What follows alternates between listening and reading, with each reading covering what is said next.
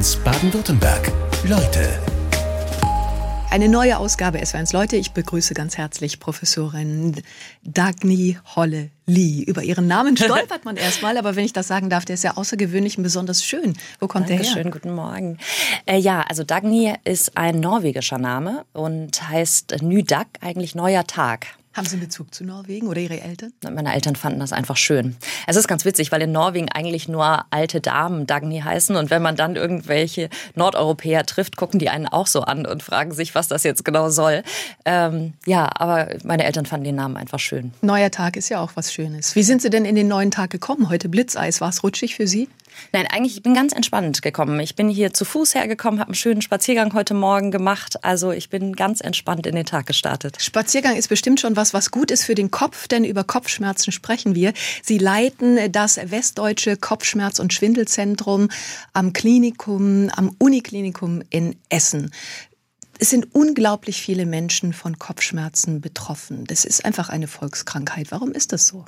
Absolut. Also es ist absolut eine Volkskrankheit und die wenigsten kennen gar keine Kopfschmerzen. Es gibt ganz viele, wo Kopfschmerz einfach normal auftritt und dann die Lebensqualität nicht beeinträchtigt, aber die allermeisten können mitreden bei Kopfschmerzen. Warum das so ist, ist eine gute Frage, aber es gehört irgendwie zum Menschsein dazu, dass man Kopfschmerzen hat. Gibt es eine Ursache Nummer eins? Naja, es spielt schon die Genetik eine ganz wichtige Rolle. Also ähm, gerade für die Migräne gibt es da gute Daten, dass man mit Migränegehirn schon auf die Welt kommt, also mit der Anfälligkeit, eine Migräne zu entwickeln. Migräne, habe ich den Eindruck, betrifft mehr Frauen als Männer. Das stimmt absolut. Also es sind ungefähr doppelt so häufig Frauen wie Männer betroffen. Aber es gibt ganz viele Männer, die auch unter Migräne leiden. Jetzt fand ich es fast erschreckend zu lesen, dass es mehr als 200 Arten von Kopfschmerzen gibt. Das ist für Sie natürlich bei der Ursachenforschung auch unglaublich schwierig. Da müssen Sie ja fast mit kriminalistischem Spürsinn rangehen, oder? ja, das stimmt, aber das hängt auch so ein bisschen daran, dass Kopfschmerzspezialisten ein bisschen zwanghaft sind. Und wir haben eine Klassifikation, die unglaublich, toll ist, aber da ist wirklich jeder Kopfschmerz abgebildet. Also zum Beispiel auch der Weltraumkopfschmerz. Also Astronauten kriegen auch Kopfschmerzen, aber das spielt natürlich für die meisten keine Rolle. Und so ist das mit den meisten Kopfschmerzen, die da drin sind. Also die meisten könnte ich mir vorstellen, also zu wenig getrunken, Stress oder zu wenig Schlaf. Aber wo wird es denn dann für Sie auch komplizierter bei der Ursachenforschung? Klar, es gibt schon so spezielle Sachen. Also es gibt zum Beispiel einen streng schlafgebundenen Kopfschmerz, der nur nachts kommt. Oder es gibt so, das nennt sich trigeminoautonome Kopfschmerzen, wo eben das Auge dabei tränt oder die Nase läuft. Ähm, es gibt Kopfschmerzen nach einem Schillhirntrauma, das kann manchmal kompliziert sein. Also man muss schon individuell gucken, ähm, aber ganz viele haben am Ende dann doch eine Migräne. Sie schließen sich da selbst nicht aus. Ich glaube, Sie haben das selbst mal gesagt. Sie sind Migränepatientin. Das heißt, für Sie ist das mit den Patienten im Umgang auch kein Tabuthema. Nein, überhaupt nicht. Also es hat ja ungefähr ein Drittel der Bevölkerung eine Migräne, mehr oder weniger. Und bei den Neurologen sind es sogar 70 Prozent. Also es ist äh, überhaupt kein Geheimnis und bei mir auch nicht. Ja. Wie macht sich das bei Ihnen bei der Arbeit bemerkbar? Also ich habe natürlich das Glück, muss ich sagen, dass es bei mir nicht so ganz häufig auftritt und ich natürlich dann auch weiß, wie ich damit umgehen muss. Ähm, dass ich eben frühzeitig gegensteuere, mich ein bisschen zurücknehme, vielleicht auch eine Schmerztablette nehme, ähm, auch im normalen Leben eben darauf achte, dass ich genug Sport mache, dass ich Pausen mache, sodass es für mein Leben gar nicht so relevant ist. Sie leiten das Westdeutsche Kopfschmerz- und Schwindelzentrum. Hängen denn Kopfschmerzen und Schwindel immer miteinander zusammen? Nicht immer, ähm, aber das ist wirklich ganz spannend. Ich habe am Anfang nur ähm, Kopfschmerzzentrum ähm, gemacht in Essen und Kopfschmerzen gelernt und hatte so das Gefühl, eigentlich spielt Schwindel so für Kopfschmerzen gar keine große Rolle. Und dann ist eben Schwindel, das Schwindelzentrum dazugekommen und dann habe ich festgestellt, es gibt so viele Überschneidungen, die man erst sieht, wenn man sozusagen beides sieht.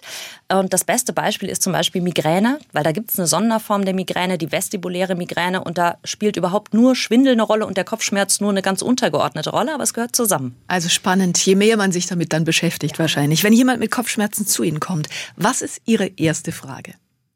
Die erste Frage, das ist, ähm, also ehrlicherweise starte ich immer mit einer offenen Frage, dass ich nämlich Patienten frage, was führt Sie zu mir? Erzählen Sie mir einfach mal. Ähm, und lass damit der Patientin oder dem Patienten einfach die Freiheit, mir ein bisschen zu erzählen, um was es jetzt wirklich geht. Und dann steige ich erst ins Gespräch ein. Und dann fängt bei Ihnen ja sicherlich die Ursachenforschung an. Haben Sie mal so ein Patientenbeispiel, wo es wirklich knifflig war, die Ursache zu finden und wie Sie vorgegangen sind? Was fällt Ihnen da spontan ein? Das ist eine gute Frage. Ähm, also, was überlege ich mal überlegen, was ich so an spannenden Fällen habe.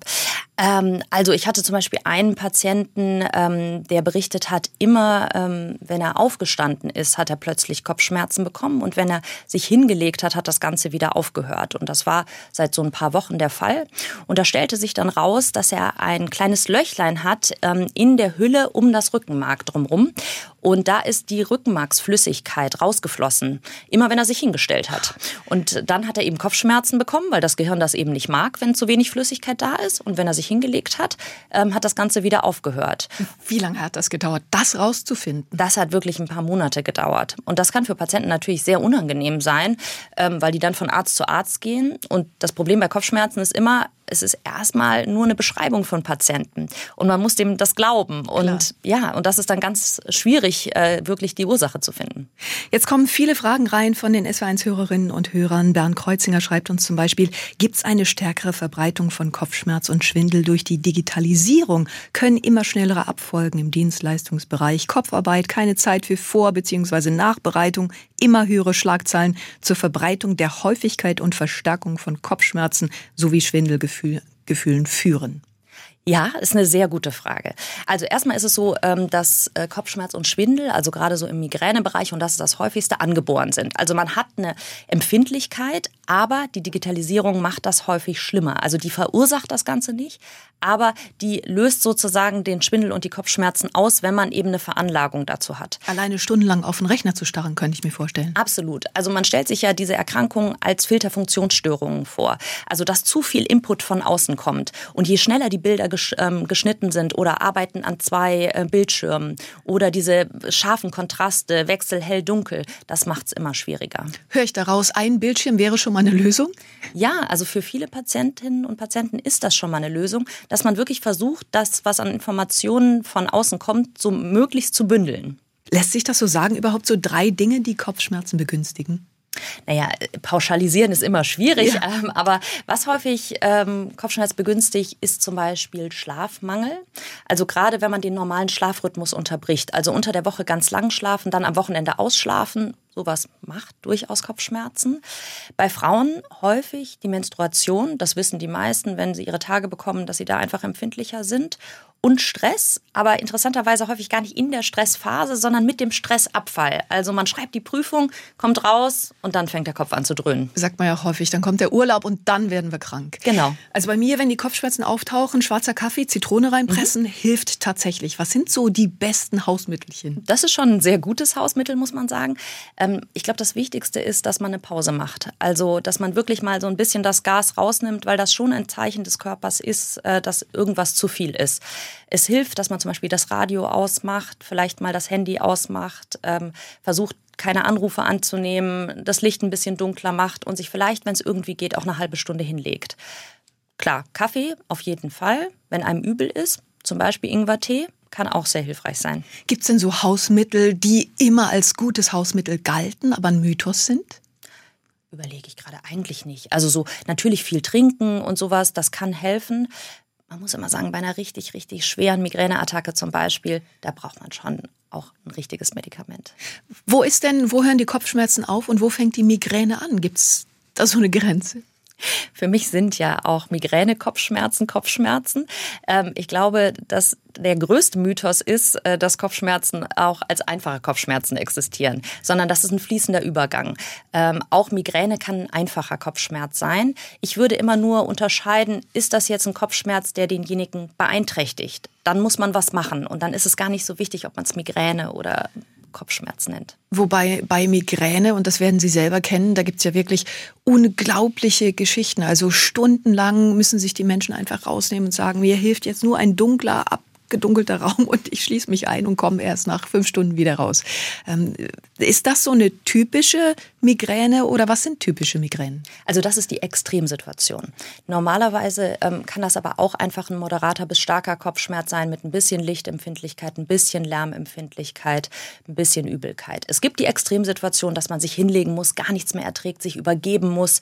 Ähm, aber das ist wirklich ein weites Spektrum. Es kann auch einfach nur ein Druckgefühl sein, was mich jetzt gerade total beeinträchtigt. Jetzt gibt es bei Migräne ganz unterschiedliche Behandlungsmöglichkeiten. Was empfehlen Sie? Also es muss immer dann behandelt werden, wenn man eine Beeinträchtigung dadurch hat. Das Wichtigste ähm, ist, ähm, dass man eine gute Akuttherapie hat, also dass man weiß, was mache ich, wenn der Schmerz kommt. Ähm, das kann ein Schmerzmittel sein, aber eben auch eine Pause oder ein Kaffee. Und dass man schaut, was man im Leben vielleicht ändern kann, um positiven Einfluss drauf zu nehmen. Sport, Entspannungsverfahren und wenn es nicht hilft, eben auch eine Medikation. Triptane sind ein Stichwort. Was sind Triptane? Triptane sind spezielle Schmerzmittel für Migräne. Ähm, die wirken auch nur bei Migräneattacken und bei Clusterkopfschmerzen und wirken häufig besser als einfache Analgetika, als so Ibuprofen oder sowas. Ähm, es macht auf jeden Fall Sinn, wenn man Migräneattacken hat, die sich nicht gut behandeln lassen mit den normalen freiverkäuflichen Medikamenten, dass man seinen Arzt nach den Triptanen fragt. Jetzt gibt es sogar das Stichwort Botox bei Migräne. Was hat es damit auf sich? Botox ist eine sehr gute prophylaktische Medikation, also vorbeugende Medikation bei Migräne. Das wird alle drei Monate gespritzt, ähm, wird von der Krankenkasse bezahlt für chronische Migräne. Das ist, wenn man mehr als 15 Kopfschmerztage im Monat hat. Und dann ist das eine sehr gute, gut wirksame und nebenwirkungsarme Therapie. Da schreiben uns die SW1-Hörerinnen und Hörer und sagen, ja, aber ähm, aus Alpiersbach Mirjam beispielsweise, ähm, wie ist das denn mit Schwangeren und ähm, Botox, das geht ja eigentlich nicht zusammen. Nee, eigentlich nicht. Dafür ist es auch nicht zugelassen. Ähm, das würden wir wirklich nur im Einzelfall, wenn es gar nicht anders zu handeln ist, machen. Aber formal ist es erstmal nicht zugelassen.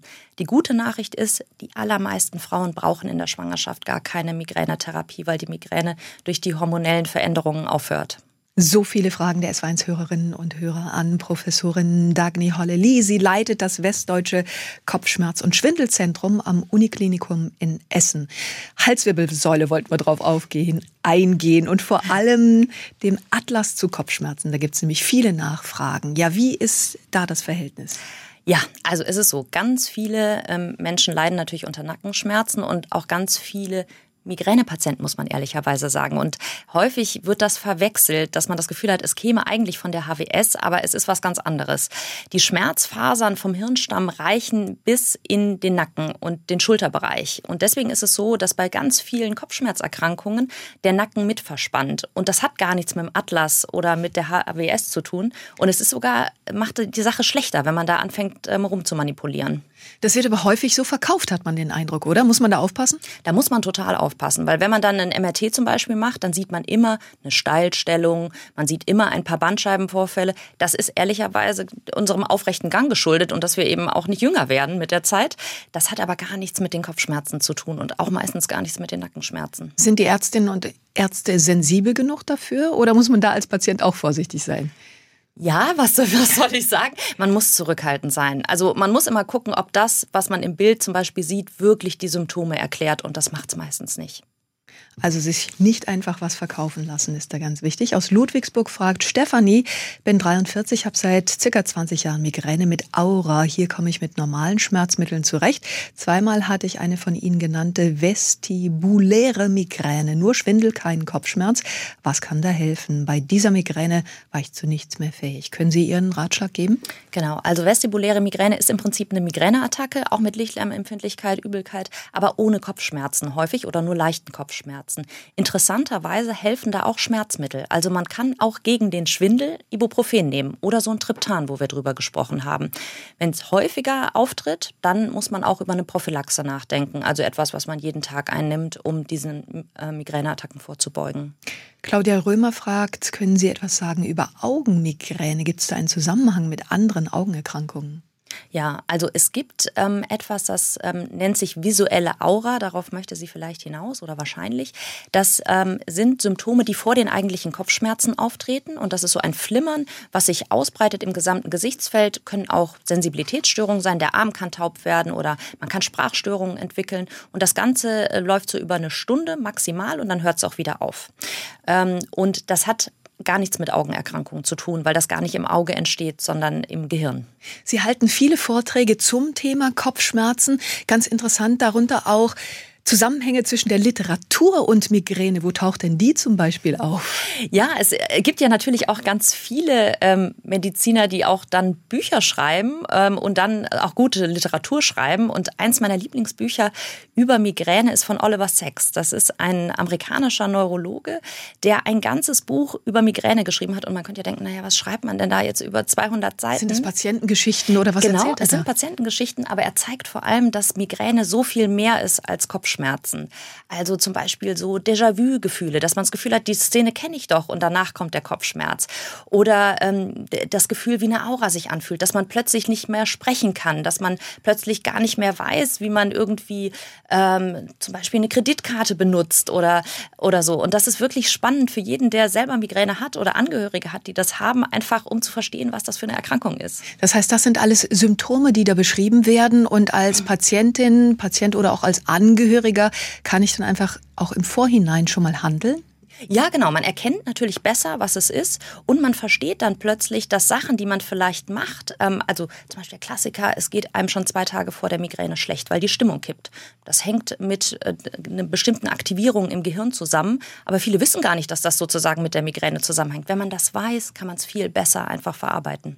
Jetzt ist es so, Sie wissen um all das, Sie leiten das Westdeutsche Kopfschmerz- und Schwindelzentrum und dennoch leiden Sie ab und zu an Migräne. Was haben Sie denn dann ketzerisch falsch gemacht? Ja, das äh, frage ich mich manchmal auch. Nein, natürlich nicht. Also es ist so, die Migräne ist eine genetische Erkrankung. Die ist äh, angeboren, die kann man nicht ausschalten und die kann auch ich nicht ausschalten. Das sage ich auch immer Patienten. Ich habe nicht den Ausknopf. Ja. Aber es geht ganz viel darum, dass ich weiß, dass ich meine Migräne kontrollieren kann, dass sie mir nicht aus dem Ruder läuft, dass ich nicht irgendwo zusammenbrechen werde deswegen. Und das hilft mir schon. Und ähm, ich versuche halt natürlich mit vorbeugenden Maßnahmen und so darauf einzuwirken, dass ich nicht so viel drunter leide. Schwindel, ein äußerst unangenehmer Zustand. Professorin Dagny Holle, lieber uns in SWRs Leute. Was für Ursachen für Schwindel gibt's denn? Gibt's da so die Ursache Nummer eins? Also es gibt ganz, ganz viele Ursachen von äh, Schwindel. Das macht es auch so ein bisschen schwierig äh, in der Diagnose. Was ganz häufig ist, ist der gutartige Lagerungsschwindel. Das ist so ein Schwindel, der auftritt beim Drehen im Bett und dann kommt plötzlich ein ganz starker Schwindel und wenn man den Kopf ruhig hält, ähm, dann hört er wieder auf. Ähm, da, die Ursache ist so ein kleines Steinchen, was sich verirrt ähm, im Gleichgewichtssystem und das sollte diagnostiziert werden, weil das kann man innerhalb von einer halben Stunde mit Lagerungsübung wegbekommen. Das zweithäufigste ist schon die vestibuläre Migräne, also diese Schwindelmigräne. Ähm, die kann ganz kurze Attacken machen, so dass man das Gefühl hat, man wird einfach so zur Seite irgendwie kurz gestoßen. Die kann aber auch über Stunden oder Tage oder Wochen gehen und da fühlt die sich an wie betrunken. Gibt es denn Ursachen, die besonders schwer zu finden sind? Sie schreiben ja ganze Bücher darüber. Ja, das Schwierige beim Schwindel ist, dass so mehrere Fachrichtungen da mit reinmischen. Also die HNO-Ärzte, also es kann ein Ohrenproblem sein, es kann aber auch ein Problem der kleinen Nerven in den Füßen zum Beispiel sein, dass einfach die Verbindung von den Füßen nach oben nicht richtig funktioniert. Und die zweite Problematik ist, dass die Begrifflichkeit Schwindel im Deutschen so unscharf ist. Also Gleichgewichtsstörungen, Schwindel, Benommenheitsgefühl, äh, das geht alles so zusammen und das muss man in der Anamnese dann erstmal trennen. Wobei HNO ja erstmal sehr logisch klingt, denn unser Gleichgewichtssinn sitzt ja im Ohr. Also das wäre ja schon mal eine ganz gute Strategie, da zu forschen, oder? Auf jeden Fall. Aber es ist so, die Informationen werden nicht nur vom Gleichgewichtsorgan eingeholt, sondern über die Augen, über ähm, die Füße, ähm, über, und im Gehirn wird das Ganze verarbeitet und dann wieder rausgeschickt. Das heißt, das Problem kann an einer ganz anderen Stelle sitzen und dann trotzdem die gleichen Symptome machen. Haben Sie da auch noch mal so ein exemplarisches Beispiel? Sie hatten das eben bei den Kopfschmerzen, wo es so besonders schwierig war herauszufinden. Das ist ja immer ganz spannend zu hören. Ich überlege gerade mal eine ganz spannende Geschichte. Also einen ganz spannenden Fall, den hatte ich vor ein paar Wochen. Ähm, das war ein äh, Kollege sogar aus dem Krankenhaus, der ähm, saß im Flieger ähm, und der Flieger ist irgendwie nicht richtig losgeflogen und hat immer so komische Schwankbewegungen gemacht. Ähm, und dann ist er gelandet, irgendwo in den USA, ausgestiegen und hatte so ein Schwankgefühl. Und das ist nicht wieder weggegangen und äh, hält seitdem im Prinzip an. Und ähm, haben wir so ein bisschen nachgeforscht und die Ursache des Ganzen ist ein sogenanntes Mal de Débarquement-Syndrom, heißt das.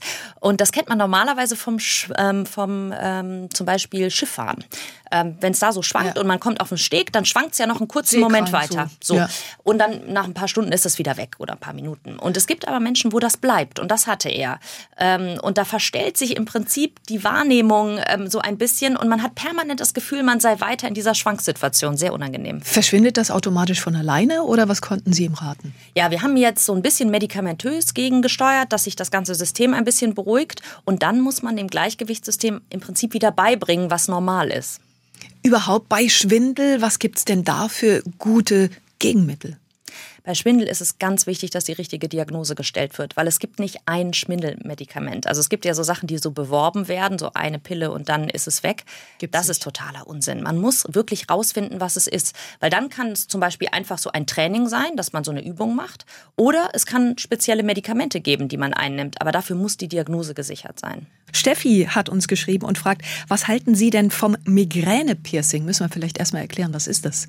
Genau, also es gibt einen Piercer in Süddeutschland, der verspricht mit einem Piercing, was man am Tragus, also an einer bestimmten Stelle am Ohr macht, dass man damit die Migräne ausschalten kann. Das ähm, hat sich mal vor ein paar Monaten sehr großer Beliebtheit erfreut. Da kann ich schon gleich sagen, das ist Quatsch. Ähm, es gibt keinen Ausschalter für die Migräne. Das gilt fürs Piercing, aber das gilt auch für alles andere, wo einem versprochen wird, dass es eine schnelle Lösung gibt. Das heißt, da muss man einfach sogar eher vorwarnen.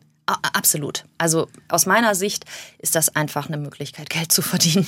Was sind denn noch so Mittelchen, die einem häufig verkauft werden, die am Ende aber nichts bringen? Also häufig so chiropraktische Manöver, auch so Atlas-Therapien wäre ich sehr zurückhaltend. Ähm, es gibt Sachen, die man ausprobieren kann. Das wäre sowas wie Akupunktur. Dazu sind die Daten einfach schlecht, die es wissenschaftlich dazu gibt, aber das kann man durchaus ausprobieren. Ich warne vor allem, was viel Geld kostet. Ähm, und ähm, da, da würde ich immer sagen, sehr viel Zurückhaltung. Weil man muss sagen, alles, was wirkt, wird im Augenblick von der Krankenkasse bezahlt. Also so, wo die großen Versprechungen lauern, ja. da kann man auch vorsichtig mhm. dann werden ja. wahrscheinlich. Ne? Aus Wiesloch fragt Johanna gerade nach, weil Sie das gerade auch angesprochen hatten mit Nackenschmerzen und Atlas. Ähm, sie sagt, oft sind es die Nackenschmerzen, die dann zur Migräne werden. Wie kann sie denn dann die Ursache feststellen, wenn Nackenschmerzen hatten, was eben von nicht die Ursache sind? Die Ursache ist die Migräne. Die wird nur zuerst gefühlt im Nacken. Deswegen gibt es sozusagen gar keine weitere Ursache, sondern da, wo man es zuerst wahrnimmt, ist eben der Nackenschmerz und es steigt dann nach oben. Das ist aber einfach die normale Migräne und es gibt leider keinen Beweis der Migräne, sondern es gibt nur das, was der Einzelne fühlt und äh, das, daran macht man eben die Diagnose fest. Nur vorbeugen ist bei Migräne dann ja auch so schwierig, wenn sie dann plötzlich kommt. Ja, man soll ja auch nicht vorbeugen sozusagen direkt vor der Attacke, sondern wenn es einem gut geht. Es geht halt darum, dass man in den Zeiten, wo es einem gut geht, vorbeugende Sachen macht. Also sowas wie Entspannungsverfahren, Sport und vor allem Regelmäßigkeit im Alltag. Dann schreibt uns Wolfgang und sagt, er hat regelmäßig Cluster-Kopfschmerzen und ähm, ist in der Altenpflege tätig und er hat den Eindruck, also Clusterpatienten werden vom Umfeld häufig nicht ernst genommen. Was sagen Sie? Das gilt generell für Kopfschmerzen. Das ist immer das Problem von Softwarestörungen. Also es ist leichter, wenn man eben das Bein gebrochen hat und das Bein ist eingegipst, das versteht irgendwie jeder, aber Schmerz sieht man halt von außen nicht. Clusterkopfschmerz ist nochmal eine Sonderform von Kopfschmerzen, die wirklich ganz schreckliche Schmerzen macht ähm, häufig also ein einseitiger Kopfschmerz und der ganze das Ganze dauert so zwischen 10 Minuten und 180 Minuten. Und das unterscheidet es von der Migräne.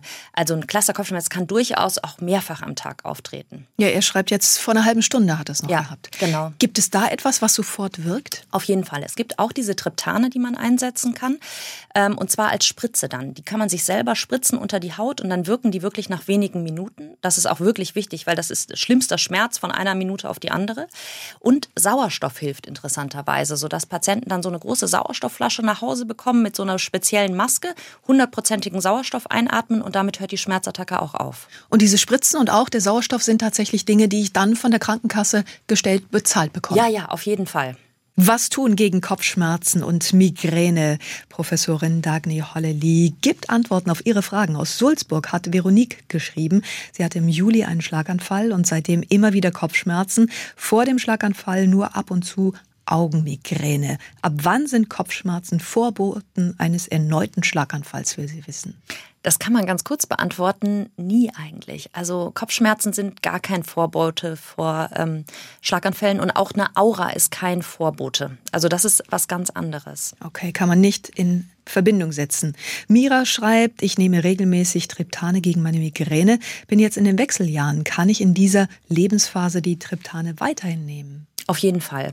Also man sollte nur zurückhaltend sein, wenn man sehr viele, wir nennen das kardiovaskuläre Risikofaktoren hat. Also wenn man zum Beispiel Gefäßstenosen hat, die Gefäße ganz eng sind am Hals oder am Herzen, dann wäre das ein Problem. Aber sonst gibt es überhaupt gar keinen Grund in den Wechseljahren darauf zu verzichten, wenn die Triptane gut wirken. Wie überprüfe ich das, ob die Gefäße eng sind? Das ähm, am besten beim Hausarzt mal einen Check machen und der kann ähm, einen zum Neurologen zum Beispiel schicken, der kann so einen Ultraschall machen. Nachfrage aus Bubendorf in der Schweiz von Doris Balsiger. Sie nimmt Maxalt, ist wohl auch ein Triptan gegen die Migräne, fragt sich, was passiert mit den Organen, wenn man langfristig das Limit übersteigt. Also grundsätzlich ist es so, dass die Triptane sehr sichere Medikamente sind und jetzt nicht die Niere oder Leber oder irgendwie sonst schädigen. Das größte Problem, was bei Schmerzmitteleinnahme und vor allem dann auch bei den Triptanen bestehen kann, ist ein sogenannter Übergebrauchskopfschmerz. Das heißt, wenn man mehr als zehn Tage im Monat äh, Triptane einnimmt, dann verursachen die selber Kopfschmerzen. Hm. Nicht nach einem Monat, aber ja. wenn man das jetzt über Monate und Jahre so macht. Okay, da also vorsichtig sein. Dann betrifft das Kinder, die sind natürlich mit Migräne auch schon betroffen. Aus Aalen hat uns unter anderem Andrea geschrieben. Sie sagt, unsere 13-jährige Tochter leidet seit ihrem vierten Lebensjahr an Migräne und Spannungskopfschmerzen. In schlimmen Phasen hat sie bis zu vier Anfälle pro Woche. Nee, bis zu zwei steht hier. Wieso mache ich da vier raus? Mit Ibo sind wir meist zu spät wegen der Schule und Triptane möchten wir noch nicht geben. Bringen Tänzgeräte etwas, fragt sie. Und wenn ja, wo legt man sie an? Erstmal müssen wir erklären, was sind denn Tänzgeräte? Das ist so Elektrostimulation, kann man durchaus auch ausprobieren. Es gibt für Migräne bestimmte äh, Methoden, wo man über der Stirn ähm, stimuliert. Da gibt es auch Anbieter, ähm, wo man das kommerziell erwerben kann. Das muss man sagen, zahlt meistens die Krankenkasse nicht. Ähm, kann man aber bei Kindern durchaus auch mal probieren. Ähm, ansonsten, man, vielleicht sollte man doch noch mal über Medikamente sprechen. Gerade bei der Akutmedikation wäre ich persönlich ein bisschen großzügiger. Da fragt sie nach, wie sieht es mit Magnesium oder Pestwurzextrakt aus und in mhm. welcher Dosierung? Ja, Pestwurz gibt es im Augenblick nicht auf dem deutschen Markt. Ähm, Magnesium ähm, ist eine sehr gute Option und da gibt man 10 Milligramm pro Kilogramm Körpergewicht pro Tag. Passwords gibt es nicht wegen der Lieferengpässe oder warum? Gibt es im Augenblick gar nicht. Es gibt keinen Anbieter auf dem deutschen Markt dafür. Ich wäre auch damit zurückhaltend, weil auch wenn das ein sogenanntes pflanzliches Medikament ist, macht das gar nicht so selten Leberwerterhöhung. Deswegen wäre ich zurückhaltend. Wenn man was versuchen möchte, dann gibt es auch aus der Schulmedizin ganz gute Sachen, die man ausprobieren kann. Okay, dann anonym schreibt uns jemand, mein Sohn elf Jahre hat öfter Migräne mit Erbrechen, oft nach einem Fußballspiel oder nach einem langen Schultag. Was tun? Ja, ähm, auch da muss man gucken, wie kann ich vielleicht vorbeugen. Also nach einem langen Schultag ist es vielleicht Stress, Stressabfall, dass man wirklich mit Entspannungsmethoden arbeitet.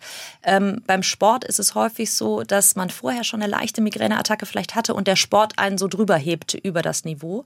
Ähm, es macht auf jeden Fall Sinn, zum Arzt zu gehen und einfach eine richtige Migränetherapie zu besprechen, auch wenn man nicht 18 ist. Sie haben echt eine spannende Biografie. Sie haben in Mainz, in Boston und Jerusalem studiert. Welche Zeit hat Sie ganz besonders geprägt?